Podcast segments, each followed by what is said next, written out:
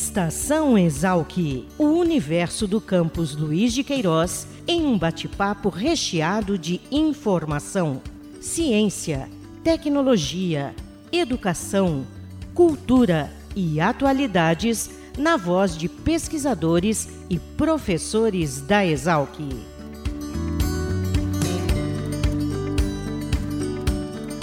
Começa mais uma edição do Estação Exalc, o podcast da Divisão de Comunicação da Escola Superior de Agricultura Luiz de Queiroz. E em tempos de pandemia e de distanciamento social pelo combate ao coronavírus, nós seguimos com as nossas atividades, mesmo à distância, usando a tecnologia para realizar entrevistas remotamente. E hoje eu converso com o pesquisador Fernando Pauli de Bastiani, que é do Grupo Exalquilog, grupo de pesquisa e extensão em logística agroindustrial ligado à Exalc. Uma pesquisa conduzida pelo grupo Exalc-Log, né, através que desenvolve, né, mantém o informativo Cifreca, que é o Sistema de Informações de Fretes, é uma atividade que o Grupo Exalc-Log desenvolve há mais de 20 anos, uh, constatou aí no decorrer do último período, entre março, dia 23 de março e 10 de abril, que os setores sucroenergético e de fertilizantes foram os mais impactados, ou têm sido os mais impactados uh, durante essa pandemia. Fernando, conta para a gente um pouquinho como é que se deu né, essa pesquisa, como é que se deu aí a, a, né, a coleta desses dados e como é que vocês chegaram a essa conclusão. Bom, Fabiano, boa tarde, boa tarde para todo mundo que está acompanhando. É, só explicando então, o Cifreca é o Sistema de Informação de Fretes. É, nele a gente é, possui uma, uma relação aí do valor do frete para cada rota aí que a gente acompanha do, dos principais produtos do agronegócio e a gente contata aí é, toda semana por volta de 500 agentes do setor, aí, tanto como transportadoras, embarcadores de carga, é, operadores logísticos e todos os elos aí que acaba é, participando da, da, cadeia logística de um, de um produto do agronegócio. É, e nesse acompanhamento aí, nesses últimos, nessas últimas semanas, a gente acabou, é, até por conta aí de que todo mundo agora tem que é, falar um pouco sobre disso também da, da pandemia, a gente acabou incorporando é, na, nas nossas análises aí algumas questões aí de, de impactos para o nosso setor. Então, como você já mencionou aí, os, os principais impactos aí, eles foram causados no setor sucroenergético e no setor de fertilizantes, com certeza, e é muito por conta do, da queda do consumo, que é o impacto do consumo. Então, quando a gente fala do setor sucroenergético aí, que hoje no Brasil possui uma produção de etanol gigantesca, é, a gente vê com, com o isolamento social, a gente viu uma, uma demanda muito menor por parte da população é, da utilização de combustível em geral. Então, é, até as, as associações aí, a própria Única é, acabou divulgando uma, uma, informação aí que, que houve basicamente 50% de queda de demanda de, de, de, etanol aí. Então, isso com certeza acaba impactando na logística, uma vez que, que você tem um menor volume para ser transportado aí no, é, nas estradas. Já o setor de fertilizantes, ele é um setor que, que nessa época do ano a gente já tem um, um período de baixo consumo. Então, a gente acabou de passar aí do, da colheita da soja, então que é a principal cultura do país. Então, teoricamente, é, o, a, a, janela aí de utilização do, do fertilizantes ela já passou e agora a gente estaria basicamente na entre safra para as principais culturas. Então, quando a gente pensa que as culturas de inverno elas vão começar é, por volta de junho, maio, aí algumas. Então, boa parte desses fertilizantes eles já tinham sido adquiridos por parte dos produtores é, no seu planejamento. Então, é, é, um, é um período que, que a gente já tem uma menor demanda, mas com a, o avanço da pandemia e a gente viu que os, os preços do, do câmbio aí, do, principalmente do valor do dólar, ele subiu bastante aí no, no último mês e por conta disso aí é, os produtores que ainda não, não, não, não, tinham comprado fertilizantes ou algumas culturas aí mais, é, mais pontuais, que têm uma demanda mais pontual, é, os produtores acabaram tendo que, que dar uma diminuída nas compras aí por conta que, que o produto, por ele ser importado, aí ele tem um preço diretamente relacionado ao dólar. Então é um, foi um, uma área aí que também sofreu é, um impacto de, de demanda muito grande também nesse período.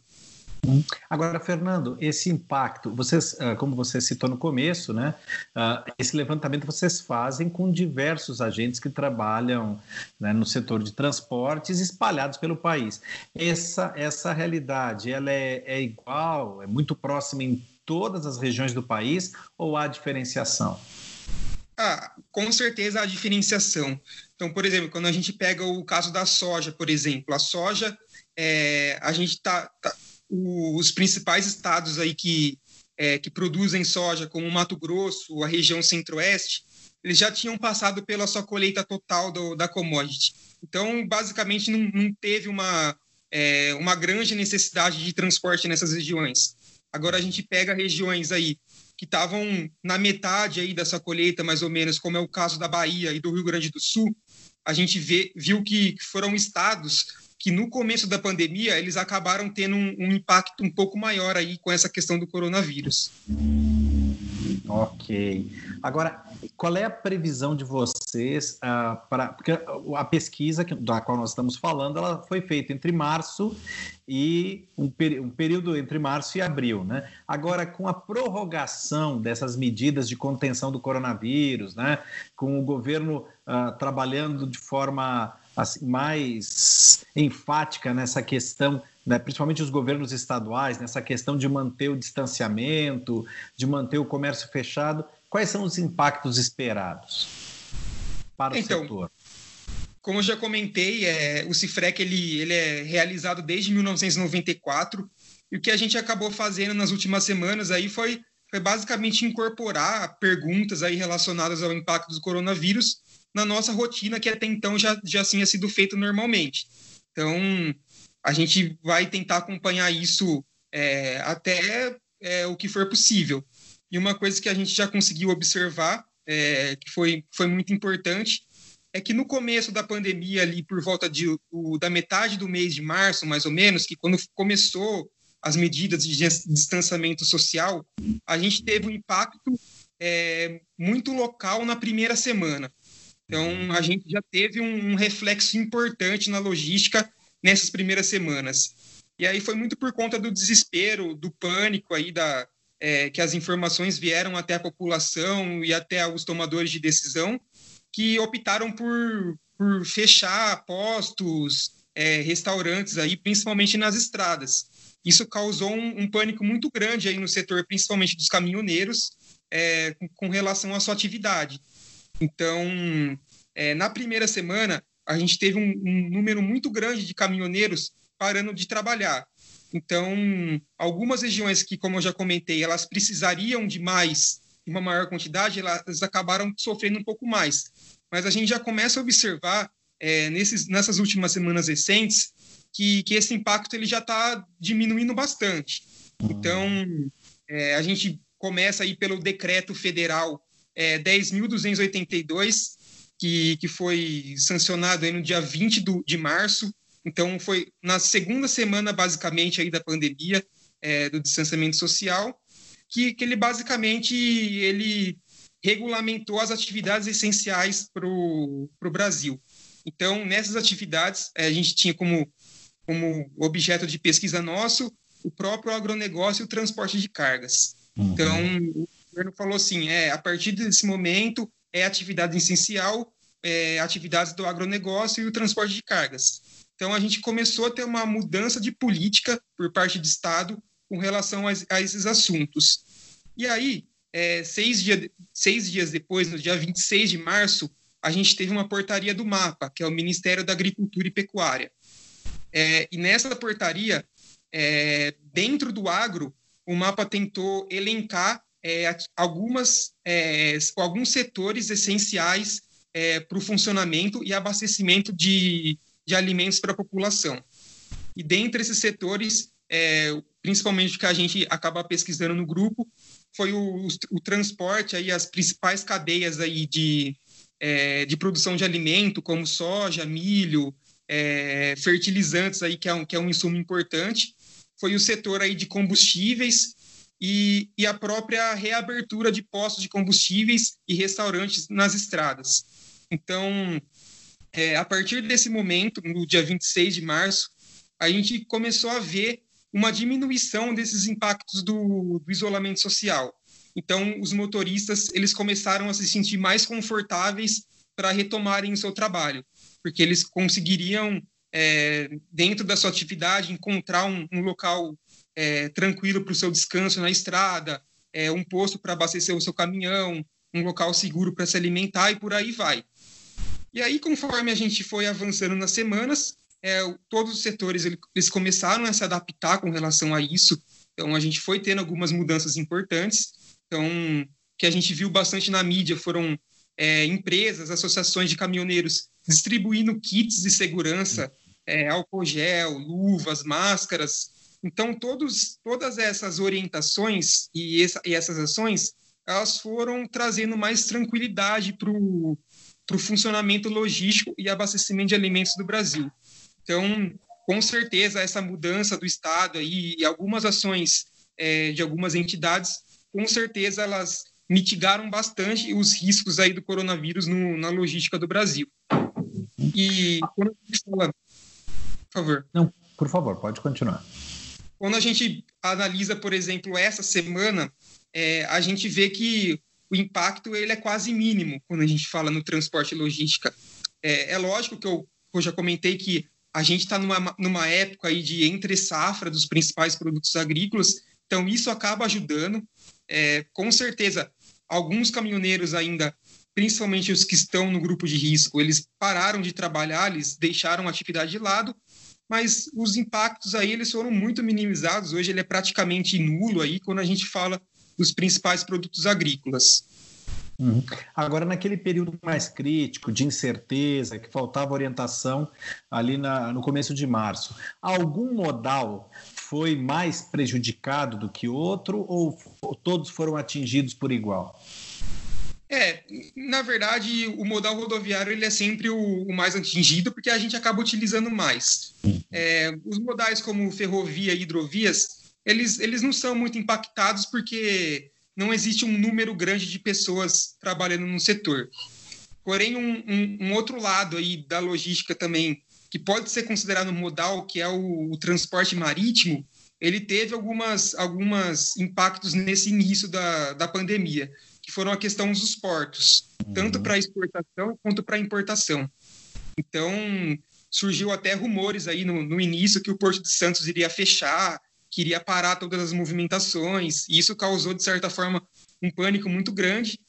E aí, depois dessas medidas aí, a gente viu que, que o, os portos eles eram importantes para trazer insumos aí, principalmente para a questão dos testes aí, alguns insumos importantes para a realização dos testes, é, a exportação de alimentos para outros países. Então, é, a gente, as, é, o governo ele foi vendo que isso era, era relevante e aí os próprios portos, eles passaram também a, a construir medidas é, dentro do, da sua própria operação para tentar minimizar o impacto. Então, a gente percebe hoje que alguns portos diminuíram as suas cotas de movimentação, é, mas eles são, estão se adaptando. Então, quando a gente pensa num ponto de embarque para o caminhoneiro hoje, seja num porto é, marítimo ou num porto seco, é, que é o transbordo ferroviário, que, é, que a gente usa bastante aqui, é, a gente vê que o caminhoneiro hoje, ele só entra é, para o desembarque com, com devidamente protegido. Então, além dos EPIs que já eram de praxe, a gente tem questão da máscara, lavagem das mãos, é, é, a, própria, a própria luva. Então, essas empresas elas foram também se adaptando às medidas para tentar minimizar o impacto. E aí a gente viu portos diminuindo o quadro de funcionário para não ter aglomeração e trabalhando em turnos maiores. Então a gente vê portos aí que estão trabalhando aí fábricas também de fertilizantes, principalmente, que estão trabalhando 24 horas por dia. Por dia. Então eles diminuíram o quadro de funcionários, é, bastante gente está trabalhando em home office é, e estão trabalhando num, num turno maior. Então, isso, de certa forma, foi um impacto, aí foi uma mudança que aconteceu no setor. Uhum. E o preço do frete, como é que ele foi afetado? Então, é, pelo nosso acompanhamento, a gente não teve um impacto muito grande no valor do frete. Eu acho que ainda é muito cedo para a gente determinar se, se isso vai gerar aumento no valor do frete. É, muito por conta porque a gente não está num período de alta movimentação. Então, como a gente não tem demanda, o preço do frete para algumas commodities ele até caiu. Por exemplo, o uhum. caso de fertilizantes e o etanol, por exemplo. Então, o preço de frete para essas commodities ele até caiu, mas muito mais por conta da redução da demanda do que pelo, pelo impacto do coronavírus. E já na questão da soja, por exemplo, algumas regiões que estão em processo de colheita ainda, como é o Nordeste, o caso da Bahia, do Rio Grande do Sul, eles tiveram um pequeno aumento do frete, que é coisa normal, é, é o que a gente já está preparado para que aconteça no, no período da safra, é, e também esse aumento ele não foi nada é, proporcionalmente maior do que a gente está acostumado. Então, é uma coisa que a gente está acompanhando e que a gente ainda não viu muitos impactos aí na questão do valor do frete. Uhum. Mesmo falando do frete internacional. Mesmo falando do frete internacional. Joia. E o que vocês estão prevendo agora para o próximo período? Você já falou que ah, o mercado, pelo menos, tem sinalizado no, na questão do, da logística uma indicação de se dirigir para um estado de normalidade, né? Qual é o prazo? Como é que vocês têm previsto isso para que a gente volte ao que seria esse estado de normalidade? Sim, acho que agora é um pouco até um pouco difícil de falar de prazo, né? uhum. né? Que a cada semana, eu, principalmente o governo de São Paulo, ele está prorrogando a, é, a questão da quarentena, então acho que é um pouco difícil falar de prazo, mas um, uma data importante que a gente tem aí, que a gente acompanha, é quando a colheita de inverno ela vai se iniciar. Então, é, principalmente agora, a gente tem a cultura de inverno do milho, que é plantado aí é, depois da soja, nos principais estados aí do, do centro-oeste a gente tem o feijão no Rio Grande do Sul, é, o próprio arroz também. Então, a gente vê que, que a retomada da colheita dessas culturas ela deve acontecer entre o final de maio e o início de junho. Então, esse vai ser um período bastante importante. É, se a gente chegar lá e a gente já tiver o, a questão do, do avanço da pandemia bem minimizado, com certeza a gente deve ter um impacto muito mínimo no setor. É, então, esse período aí, que é o final de maio e início de junho, é o que a gente deve ter uma demanda maior de transporte. Então, vai depender de muito de como a pandemia vai. É, o estado evoluir. da pandemia uhum. vai evoluir até lá. Então, a gente acredita que o impacto, pelas medidas que o setor já tomou, é, tanto no, no, transporte, tanto no, no setor de indústria, e nas fábricas, na questão dos portos, a gente acredita que o, o impacto ele deve continuar mínimo aí no, no setor agro. Uhum. Agora vamos falar um pouquinho mais, Fernando, para quem não conhece, principalmente, sobre o Cifreca. Quer dizer, são mais de 20 anos que, esse, que o Exalc trabalha, desenvolve essa atividade, né? criou e mantém esse sistema. Uh, ele hoje é referência né, a nível nacional e até internacional quando a gente fala sobre acompanhamento, informações sobre frete. Como é que se dá esse trabalho de vocês? Qual é o mecanismo né, que vocês utilizam para fazer o acompanhamento do mercado e quais são as tendências, né, para além dessa questão da pandemia, que vocês têm observado no setor? É, então, como gente comentou, o Citrec ele já existe há mais de 20 anos. Então, hoje, basicamente, a gente é, mantém um contato aí telefônico com, com os principais agentes do setor, é, tanto ou por telefone ou por e-mail, é o principal. Então, a gente consegue coletar essa informação em loco com, com o setor. E hoje a gente possui cerca aí de 25 pesquisadores da graduação aí da Exalc mesmo e de outras instituições também que fazem parte do nosso grupo, é, que nos auxiliam né, nessa coleta de dados. Então, é, a gente tá, tenta trabalhar de uma forma que o pesquisador ele fica é, responsável por uma commodity e por uma região específica. Então, é, a gente chama isso de cesta. A gente tem uma cesta de informantes. Então, cada pesquisador ele entra em contato diretamente com uma região para saber o comportamento daquela região e daquela commodity. Então, a gente acaba trabalhando dessa forma. Então, é até espaço aí para agradecer também que a maior parte dessas informações ela provém dos nossos pesquisadores. Então, eles auxiliam bastante aí a, a geração de dados para a gente. E, e, o que a gente percebe agora no setor é a questão da informatização. Né? Então, é, a gente já vê bastante, principalmente as tradings de grãos aí, é, apelando para a tecnologia. Então, é, deve ser uma coisa que elas estão se adaptando para a pandemia, mas é uma coisa que ela deve se tornar cada vez mais usual depois que isso passar, como é o caso de aplicativos para contratação de frete. Então, a gente tem uma, uma empresa importante hoje que, é, que ela praticamente ela não precisa mais que o caminhoneiro vá até a transportadora para pegar o seu documento aí de, de transporte. Então, é, ele consegue pegar a sua carga tudo pelo aplicativo, gerar documentação lá. Então, isso são coisas que foi intensificado agora nesse momento e que deve ser uma tendência para os próximos períodos aí para o setor. Quero agradecer mais uma vez ao pesquisador Fernando Pauli de Bastilha. É isso, Fernando? Falei certinho? pesquisador do Exalc Log, por aceitar o nosso convite para participar do Estação Exalc. Um abraço, muito obrigado. Valeu, Fabiana, eu agradeço. Agradeço também a você que nos acompanha em mais essa edição do Estação Exalc, o podcast da Divisão de Comunicação da Escola Superior de Agricultura Luiz de Queiroz. Lembrando que suas dúvidas, críticas, sugestões e comentários são sempre muito bem-vindos para nós. Escreva através dos nossos perfis nas redes sociais. Um abraço e até a próxima edição. Tchau!